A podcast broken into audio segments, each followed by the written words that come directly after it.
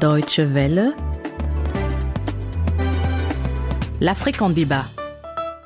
La lutte contre Boko Haram dans le nord du Nigeria, Goodluck Jonathan veut plus de temps pour sans doute terminer le travail qu'il a commencé. Le président nigérian demande au Parlement la prorogation de l'état d'urgence en vigueur dans trois États du nord du pays. On en reparle longuement dans cette Afrique en débat avec en ligne Dr Dieme Ahmed. C'est un grand connaisseur de la région. Il est même spécialiste du Nigeria. Il y a vécu pendant des années et il est en ligne avec nous de Bonn, ici en Allemagne. Docteur euh, Diémé Ahmed, bonjour. Ah, bonjour. Voilà, merci d'être en ligne avec nous. Avec moi en studio pour cette Afrique en débat, Frégis Kenom et Bobo Barry de la rédaction francophone de la Deutsche Welle. Euh, bonjour à vous. Bonjour. S'offrir un toit en Afrique, pas du tout chose aisée pour les populations, même quand on exerce un métier, et c'est le sujet de notre interview du jour. Beaucoup de bénéfices, mais mauvaise qualité du service, et difficile là aussi pour les populations de s'offrir une connexion Internet. Dans son coup de gueule, Khalilou Diagana s'attaque aujourd'hui aux opérateurs du secteur des télécommunications en Afrique. L'Afrique en débat, nous sommes ensemble pour 25 minutes à ce micro. Georges Ibrahim Tunkara, bienvenue, bonjour.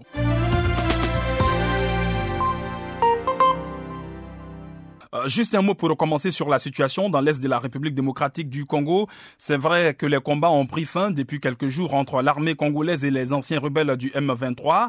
La guerre pour autant n'est pas terminée et il reste à construire la paix et sur ce point, il n'y a pas eu d'accord cette semaine en Ouganda entre les deux belligérants. Avant de vous laisser réagir à cette actualité congolaise, je vous propose d'écouter tout de suite le patron de l'ex-M23, Bertrand Bissimois, qui était mercredi dernier sur nos antennes. Pour nous, ce n'est pas l'intitulé qui pose problème. C'est une question de principe.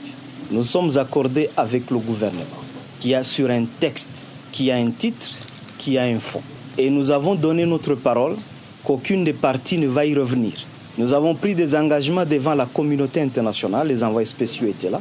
Le gouvernement est allé prendre des engagements devant la CIRGEL et la SADEC au cours de la réunion du 5 novembre dernier à Pretoria. Et nous pensons que ce principe-là doit être respecté.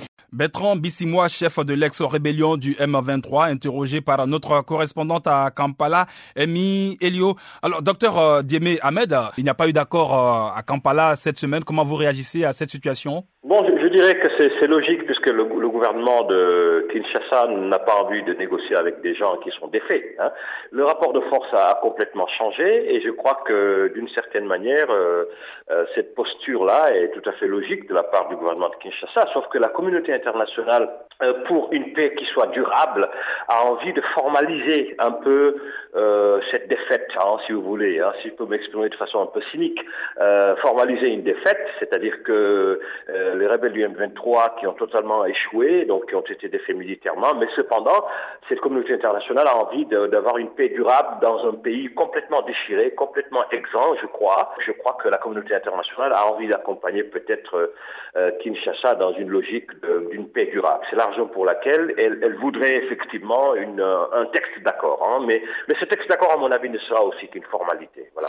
Voilà. Euh, un mot, Bob, sur ce rendez-vous manqué de Kampala eh ben, je suis tout à fait d'accord avec euh, Dr Yémé qui dit que c'est une formalité, que la communauté internationale cherche à infliger à cette défaite euh, du M23 aussi dans l'Est de la République démocratique du Congo pour éviter que d'autres groupes armés ne ressurgissent, euh, ne continuent à tuer tout ça parce que le M23, le groupe lui-même est confronté à une implosion en son sein. Le, le Bertrand Bissimois est contesté par une frange de la rébellion. Il, y a, il est question aujourd'hui de voir comment on peut éviter euh, à ce groupe de se disloquer, que d'autres éléments du groupe se retrouvent dans d'autres endroits du groupe, alors que Kinshasa même a commencé à contester la médiation ougandaise. Il faut faire attention parce que euh, du coup, si on n'arrive pas à formaliser cette défaite du M23, on risque de se retrouver dans une situation implosive. Alors, Frégis, le gouvernement veut, lui, euh, déclaration, déclaration de Kampala. Les rebelles veulent un accord de paix. Alors, quelle est le sens, la signification, le poids des mots ici? En signant un accord, la rébellion espère obliger le gouvernement congolais à faire également un certain nombre de choses qui n'auraient pas lieu maintenant dans une déclaration. Dans une déclaration, ce serait le gouvernement de Kinshasa tout puissant qui exigerait des choses de ce de cette ex-rébellion qui n'aurait simplement maintenant qu'à déclarer euh, ou à, à, écrire que voilà, elle renonce effectivement à la lutte armée et qu'elle ne reprendrait plus les armes pour exprimer euh, ses revendications. Et, et, l'accord aussi implique la communauté internationale et d'autres partenaires hein, qui accompagnent euh, le Congo. Voilà, merci pour ces premières réactions sur la République démocratique du Congo. On passe au Nigeria dans une poignée de secondes. Deutsche Welle en République démocratique du Congo sur Digital Congo Kinshasa, Bukavu, Kisangani, Bunia, Bujimai, 106.5. Au Nigeria, la guerre contre Boko Haram se poursuit donc et le gouvernement fédéral a obtenu du Sénat la prolongation pour six mois de l'état d'urgence en vigueur depuis mai dernier dans les États d'Adamawa, Borno et Yobe dans le nord-est du pays. Reste maintenant l'avis de la Chambre des représentants qui devrait se prononcer mercredi prochain sur la question. Docteur euh, Ahmed, euh, comment comprendre cette demande de prolongation de l'état d'urgence? Oui, cette demande signifie simplement que la, le gouvernement fédéral du Nigeria, ce qu'on appelle des Joint euh, Task Forces, euh, GTF, n'ont pas pu avoir le contrôle euh, de cette bonne partie du nord du Nigeria. Ça signifie aussi d'une certaine manière que euh, l'option militaire est plus que jamais d'actualité. Euh, Goodluck Jonathan a envie certainement de montrer ses muscles, hein, et parce qu'il est en bonne position de force, puisqu'il a pu obtenir une alliance avec euh, les milices d'autodéfense, notamment constituées de beaucoup de jeunes étudiants, des élèves, d'où les attaques meurtrières de Boko Haram contre les collégiens, contre les lycéens, etc.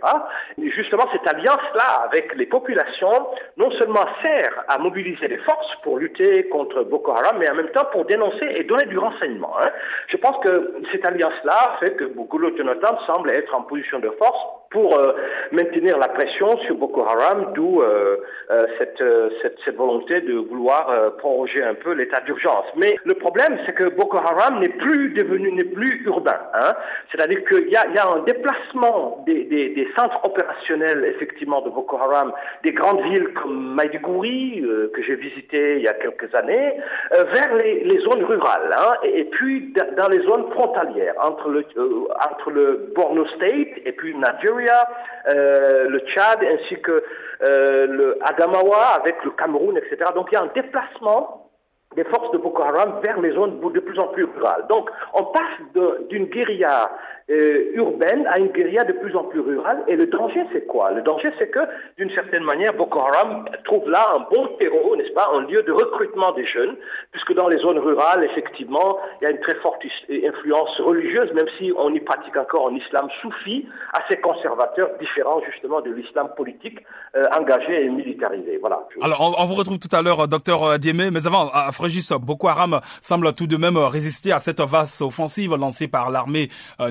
depuis le mois de mai. Les attaques de Boko Haram euh, se poursuivent. Effectivement, euh, Boko Haram tient toujours, mais vous savez que les défenseurs de droits de l'homme et des observateurs de la situation au Nigeria ont reproché euh, à l'élite politique nigériane d'alimenter également Boko Haram parce que on parle de, de beaucoup de corruption, de circulation d'argent au sein même de l'élite politique nigériane parce qu'on crée des projets pour lutter contre Boko Haram, mais l'argent affecté à ces projets retourne dans les de ceux qui prennent la décision. Je n'invente rien, ça c'est des éléments euh, contenus dans des, rapports et c'est contenu également dans des reproches et, euh, faits euh, à l'encontre des, responsables nigérians. Il faut maintenant que effectivement ces personnes qui sont tapis dans l'ombre politique cessent d'apporter leur soutien à la secte Boko Haram pour qu'on sache réellement quel est ce groupe qu'on appelle Boko Haram et comment en venir à bout. Alors, euh, Bob, euh, est-ce qu'on peut dire que Boko Haram est affaibli Et que sait-on alors qu'il est de Aboubakar euh, Shekaou, le chef de Boko Haram? On dit que Boko Haram est affaibli parce que c'est ce que disait Dr Djemie. Aujourd'hui, Lagos ou Abuja essaient de s'apesantir sur de petites milices comme des groupes constitués d'étudiants dans le nord du Nigeria pour pouvoir traquer Boko Haram, ce qui n'est pas facile parce que si on a vu que l'état d'urgence a été prorogé, c'est parce que Abuja Abuja a reconnu qui n'est pas parvenu quand même à, mettre fin aux agissements de Boko Haram dans le nord du Nigeria. Mais ce qu'il faut aussi souligner, Fréjus le disait, quand il parle de corruption, il faut savoir qu'il y a des élites euh, musulmanes, par exemple dans le nord du Nigeria, qui sont contraintes à financer Boko Haram parce que Boko Haram exerce une pression assez forte sur euh, ces commerçants euh, musulmans dans le nord du Nigeria. Et ce qui fait d'ailleurs la différence aujourd'hui entre Boko Haram et Ansarou. Boko Haram est perçu par Ansarou comme une une organisation euh, qui n'est plus terroriste, mais une organisation criminelle qui tue les musulmans dans le nord du Nigeria, alors que Ansarou essaye aujourd'hui euh, de s'attaquer aux chrétiens pas seulement dans le nord, uniquement aux chrétiens, mais aussi aux Toubab, aux Toubib qui sont dans le nord du Nigeria ou à la frontière avec euh, le Cameroun et le Niger. Il est évident maintenant que euh, il y a aussi pas seulement une implosion au sein des groupes terroristes qui sont aujourd'hui mis sur la liste des États-Unis comme Boko Haram et Ansarou euh, comme organisation terroriste, mais il y a cette guerre entre Boko Haram et Ansarou aujourd'hui qui risque de de créer un autre chaos dans le nord du Nigeria parce que c'est l'affrontement entre l'élite de ces groupes terroristes qui risquent évidemment euh, de créer un autre affront qui est euh, pour le moment sans succès combattu par euh, les autorités d'Abuja. docteur Diémé, quelle est aujourd'hui la contribution des pays de la sous-région à cette lutte contre Boko Haram, le Niger et le Cameroun surtout qui font frontière avec le Nigeria? Doute fort bien hein, du rôle déterminant que ces deux pays pourraient jouer dans la sous-région parce que les frontières sont tellement poreuses et qu'en plus, euh, ces deux pays-là ont eux-mêmes, notamment le Niger, a même un autre front vers le nord, hein, un front contre les, salafistes d'Akmi ou de euh, Al-Mourabutoun, de Mokhtar Ben Mokhtar, allié un peu au Moujao, etc. Donc, le Niger ne peut pas vraiment avoir le contrôle de sa frontière vers Maradi ou bien sa frontière vers Difa. Ce sont des, des, des frontières tellement poreuses et que je je crois que ce qu'il faudrait voir comme, euh, comme approche, c'est pas d'avoir une approche sécuritaire de la chose. Hein. Il y a quand même des questions sociopolitiques qui se posent au nord du Nigeria.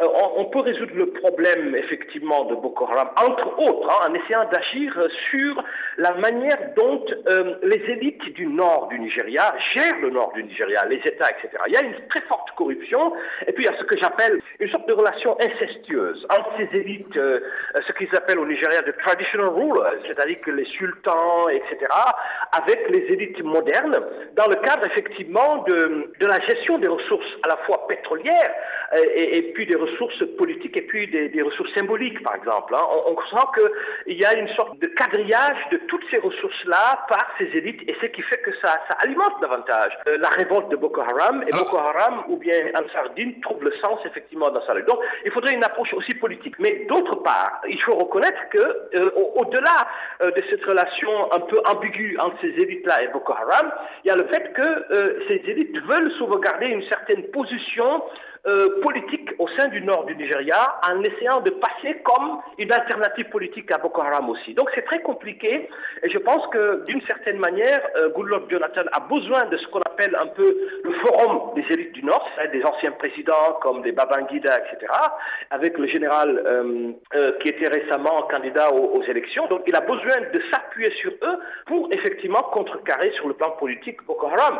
Mais ces élites-là sont totalement divisées et en même temps sont déchirés entre une sorte de terreur de Boko Haram qui exige effectivement des sortes de rançons, des sortes de paiements, de contributions financières, et puis un État fédéral qui est là, qui a envie de les utiliser comme une sorte de, rempart politique pour euh, euh, effectivement euh, combattre politiquement Boko Haram et Ansarou. Voilà. Alors Boko Haram et Ansarou, on l'a dit tout à l'heure, ont été inscrits cette semaine sur la liste noire des États-Unis en ce qui concerne les organisations terroristes étrangères. Qu'est-ce que cela signifie concrètement?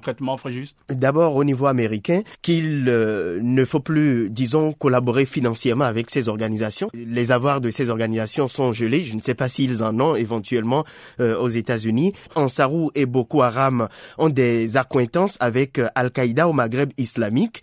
Et il se trouve que ACMI est, disons, parmi les ennemis numéro un des États-Unis. Donc, on voit maintenant que les États-Unis classent Ansarou et Boko Haram sur la liste noire pour comment commencer une nouvelle phase dans la lutte contre ces groupes alors, aux côtés du Nigeria. Alors qu'est-ce que ça, ça peut changer euh, au sein de Boko Haram, euh, Bob? Ben ça, ça permettra aux autorités nigérianes de recevoir de l'aide logistique, mais aussi de l'aide financière dans leur euh, lutte contre les groupes terroristes dans le nord, notamment Boko Haram et Ancharu. C'est quand même intéressant pour les gosses de pouvoir compter sur la communauté internationale, notamment sur les États-Unis, pour pouvoir mener une, une guerre, sans merci, sans merci contre, contre des groupuscules qui se sont emparés d'une partie du territoire. Docteur euh, Ahmed, euh, Boko Haram euh, et Ansarou sur la liste noire des organisations terroristes euh, établies donc par les États-Unis. Est-ce que cela ne complique pas le dialogue dont on parlait entre les autorités nigérianes et Boko Haram surtout? Est-ce que il est possible dans ce cas-là de discuter avec une organisation terroriste? Ça va beaucoup compliquer le dialogue, hein, puisque le dialogue, il y, en avait un peu il y a deux ans. Hein, l'ancien président Obasanjo avait tenté mais quelques jours après, euh, un de ses secrétaires qui l'avait accompagné pour rencontrer effectivement les familles des gens de Boko Haram, notamment la, famille de Bakr Shekau, a été liquidé. Hein. Donc, euh, je, je, pense qu'actuellement, ce n'est plus à l'ordre du jour. Hein. Euh, les États-Unis, comme euh, les Nigérias, ont certainement une option de vote en guerre, c'est-à-dire qu'une résolution assez radicale du problème, euh, même s'il faut reconnaître que c'est une façon davantage d'internationaliser et de dire que voilà, nous sommes aussi importants pour que euh, Barack Obama s'implique justement dans la lutte contre euh, nos activités en Afrique du Sahel. Je crois que au-delà de toute cette considération-là, l'enjeu principal, c'est un peu les dynamiques de déstabilisation d'une bonne partie du Sahel à dominance musulmane. Je pense que ça, c'est la, la question de fond aujourd'hui. Et quand on compare ça ou le moins on met ça en corrélation avec cette position des États-Unis, on peut tout à fait comprendre que les États-Unis s'inscrivent carrément dans une vision stratégique de l'ensemble du Sahel. Est-ce que cela va davantage radicaliser les salafistes? Certainement, hein, parce que Boko Haram a une, véritable assise populaire dans un certain nombre de sociétés Hausa ou bien des Hausa Fulani ou bien les, les Kanouris qu'on retrouve dans, le, dans Maïdougouri, etc. Et cette assise populaire fait que Boko Haram n'est vraiment pas prêt à à s'éteindre. Et je crois que, au-delà de la vision stratégique, les États-Unis doivent doubler cela d'une vision éminemment politique. Merci à vous, docteur euh, Démé Ahmed, pour euh, votre éclairage hein, sur le Nigeria et surtout sur la guerre du gouvernement fédéral contre Boko Haram dans le nord du pays. Merci et très bonne journée à vous. Merci à vous.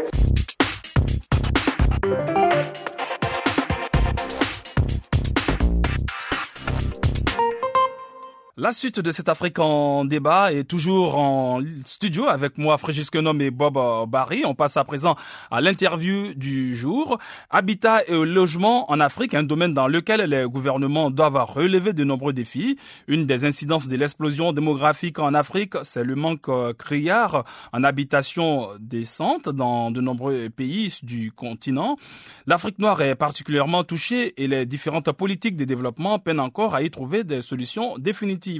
Professeur Gabriel Yabo Ogalama est urbaniste et enseignant-chercheur à l'École africaine des métiers d'architecture et de l'urbanisme à Lomé. Il est au micro de Gaëtan Padiba. En général, la situation de l'habitat en euh, présente un aspect plutôt précaire on peut distinguer trois types d'habitat. Il y a l'habitat précaire qui occupe, disons, 80% de la superficie de la ville. Il y a l'habitat qu'on appelle dirigé, c'est-à-dire où on fait seulement des lotissements et on laisse l'initiative aux habitants de construire par elles-mêmes, qui ferait dans l'ordre de 15% de la superficie de la ville. Et l'habitat planifié qui occuperait 5% de la superficie de la ville. Comment expliquez-vous le fait que l'habitat précaire dont vous parlez gagne du terrain Afrique? Mais cela procède de l'urbanisation galopante l'Afrique n'est pas orientée. L'encadrement institutionnel technique euh, fait défaut, d'une part, et la raison fondamentale, c'est que la ville est régie par un système euh, capitaliste. C'est-à-dire que le foncier coûte suffisamment cher et les villes sont organisées de telle sorte que à la périphérie, on peut trouver de l'espace. Et donc, beaucoup de populations ne pouvant pas accéder aux fonciers s'installent dans les zones où le sol coûte moins cher. Sur la question du logement, l'Afrique noire est beaucoup plus à la traîne. Quelle politique de développement pour relever ce défi?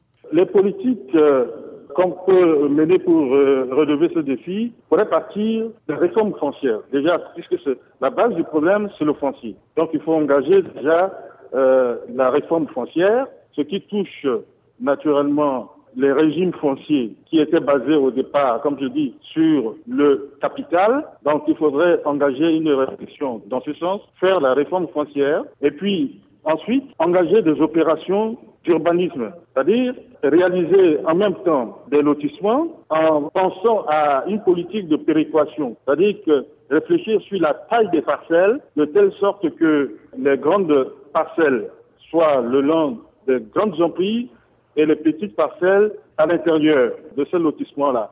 C'est la politique de péréquation, ce qui pourrait être identifié à la politique fiscale qui parle de transfert social des charges. L'autre idée, naturellement, continuer à faire les opérations immobilières pour euh, absorber une frange de population qui demande le logement et pour la majorité des gens, continuer à faire l'opération de restructuration urbaine. Entre l'explosion démographique et la nécessité d'assurer des logements aux populations, l'équation peut-elle être rapidement résolue? Euh, Je ne pense pas. Déjà, en termes de politique, j'ai entendu plus récemment au Mali, on veut les services étatiques qui veulent encourager la production de logements sociaux au lieu de lotissement. Professeur Gabriel Yabo Ogalama, urbaniste et enseignant chercheur à l'école africaine des métiers d'architecture et de l'urbanisme à Lomé, qui répondait donc aux questions de Gaëtan Padjeba. L'accès au logement, une véritable préoccupation pour de nombreux Africains. Fréjus Oui, en effet, en effet. C'est pourquoi on observe, comme le disait l'interlocuteur tout à l'heure, qu'il y a une, un développement anarchique des logements qui n'est pas du tout contrôlé et c'est la cause des, des inondations. Lorsqu'il pleut un tout petit peu dans nos grandes capitales, vous voyez des inondations monstres. C'est parce que les gens s'installent dans des endroits où l'eau devrait passer. Ils s'installent où ils veulent, hein? Où ils veulent. Donc il n'y a pas de contrôle de la part des, des responsables. Disons, même au niveau des mairies, il n'y a pas de. C'est un laisser aller. C'est un laisser aller. Résultat des courses, ben on assistera toujours à, à, des désolations euh, face à ces alors Bobo, on ne comprend pas pourquoi en Afrique un, fonctionnaire moyen n'a pas la possibilité de s'offrir un, un, petit logement. C'est un casse-tête pour de nombreux fonctionnaires. Ce qui m'énerve souvent et très souvent, c'est le fait que on uniformise partout euh, les mêmes types de, de, de logements, c'est-à-dire ce que tu retrouves euh, à Johannesburg, tu pourrais euh, retrouver la même chose en Namibie, tu pourrais retrouver la même chose en Côte d'Ivoire, c'est-à-dire que on détruit ce qu'on a de l'essentiel de l'architecture africaine euh, normale euh, vécue par euh, des générations et des générations qui sont remplacées par des immeubles parfois très vilains mais qui peuvent contenir je sais pas 1000 ou 1500 personnes. Non, c'est pas ça la question. La question, il faut garder ce qu'on a mieux mais il faut permettre à ce que qu'il y ait ce que disait Fréjus qu'il y ait une vraie politique de drainage par exemple des eaux usées, des égouts qui puissent qu'on ne qu'on n'attrape pas des maladies à cause de la mauvaise gestion de, de, de l'environnement. On est en train petit à petit de détruire cette âme euh, aux villes africaines. Difficile de s'offrir un toit dans la plupart euh, des pays du continent. Difficile aussi très souvent de joindre un interlocuteur au téléphone ou même par le biais d'Internet.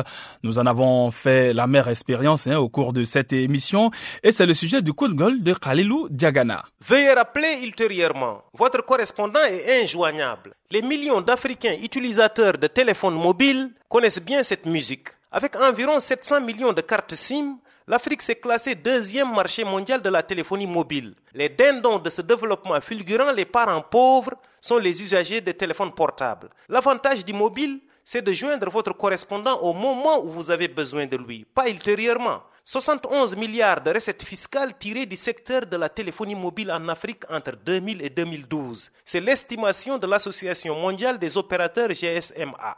Quel profit les Africains ont tiré de ce boom du portable? Le grand paradoxe, la grande bizarrerie, c'est que le continent Eldorado des opérateurs de téléphonie mobile est le dernier de la classe en matière d'accès à l'électricité. Le taux d'électrification est estimé à 30% en Afrique subsaharienne et moins de 10% en milieu rural. Résultat, les téléphones portables sont parfois alimentés avec l'électricité des voitures. Pour Internet, l'Afrique progresse, mais elle est encore à la traîne avec moins de 5% des usagers. Le potentiel du marché africain est dans le collimateur des multinationales. Espérons que les sous tirés de ce marché soient utilisés pour sortir les campagnes du continent de l'obscurité. Autrement, on aura aussi des ordinateurs fonctionnant avec des batteries de taxi brousse. Coup d'œil à présent sur l'agenda de la semaine euh, prochaine, le mercredi 20 novembre, élection municipale au Mozambique sur fond de tensions entre les troupes gouvernementales et les rebelles de la Renamo. Le vendredi 22, adoption attendue à Vienne en Autriche de la Convention européenne euh, contre le trafic d'organes humains, les 50 ans de l'assassinat de John euh, Kennedy aux États-Unis. Le samedi 23, premier tour des élections législatives et municipales en Mauritanie et puis le lendemain dimanche 24, élections législatives au Mali. Et puis peut-être que l'accord de Kampala ou la déclaration de Kampala sera signé la semaine prochaine entre le gouvernement congolais et les rebelles du M23. La situation en République démocratique du Congo, on en reparlera certainement dans nos différents journaux. L'Afrique en débat, on s'arrête là pour aujourd'hui. Merci à vous Frégis Quenom et également à vous Bob Barry d'avoir pris part à cette émission. Merci également à vous fidèles auditeurs de la Deutsche Welle de nous avoir suivis. Vous pouvez retrouver cette émission dans notre podcast sur notre site internet. C'est le 3W www.dw slash français. L'Afrique en débat, c'est tous les samedis à 12h30 temps universel. Bonne journée et à samedi prochain.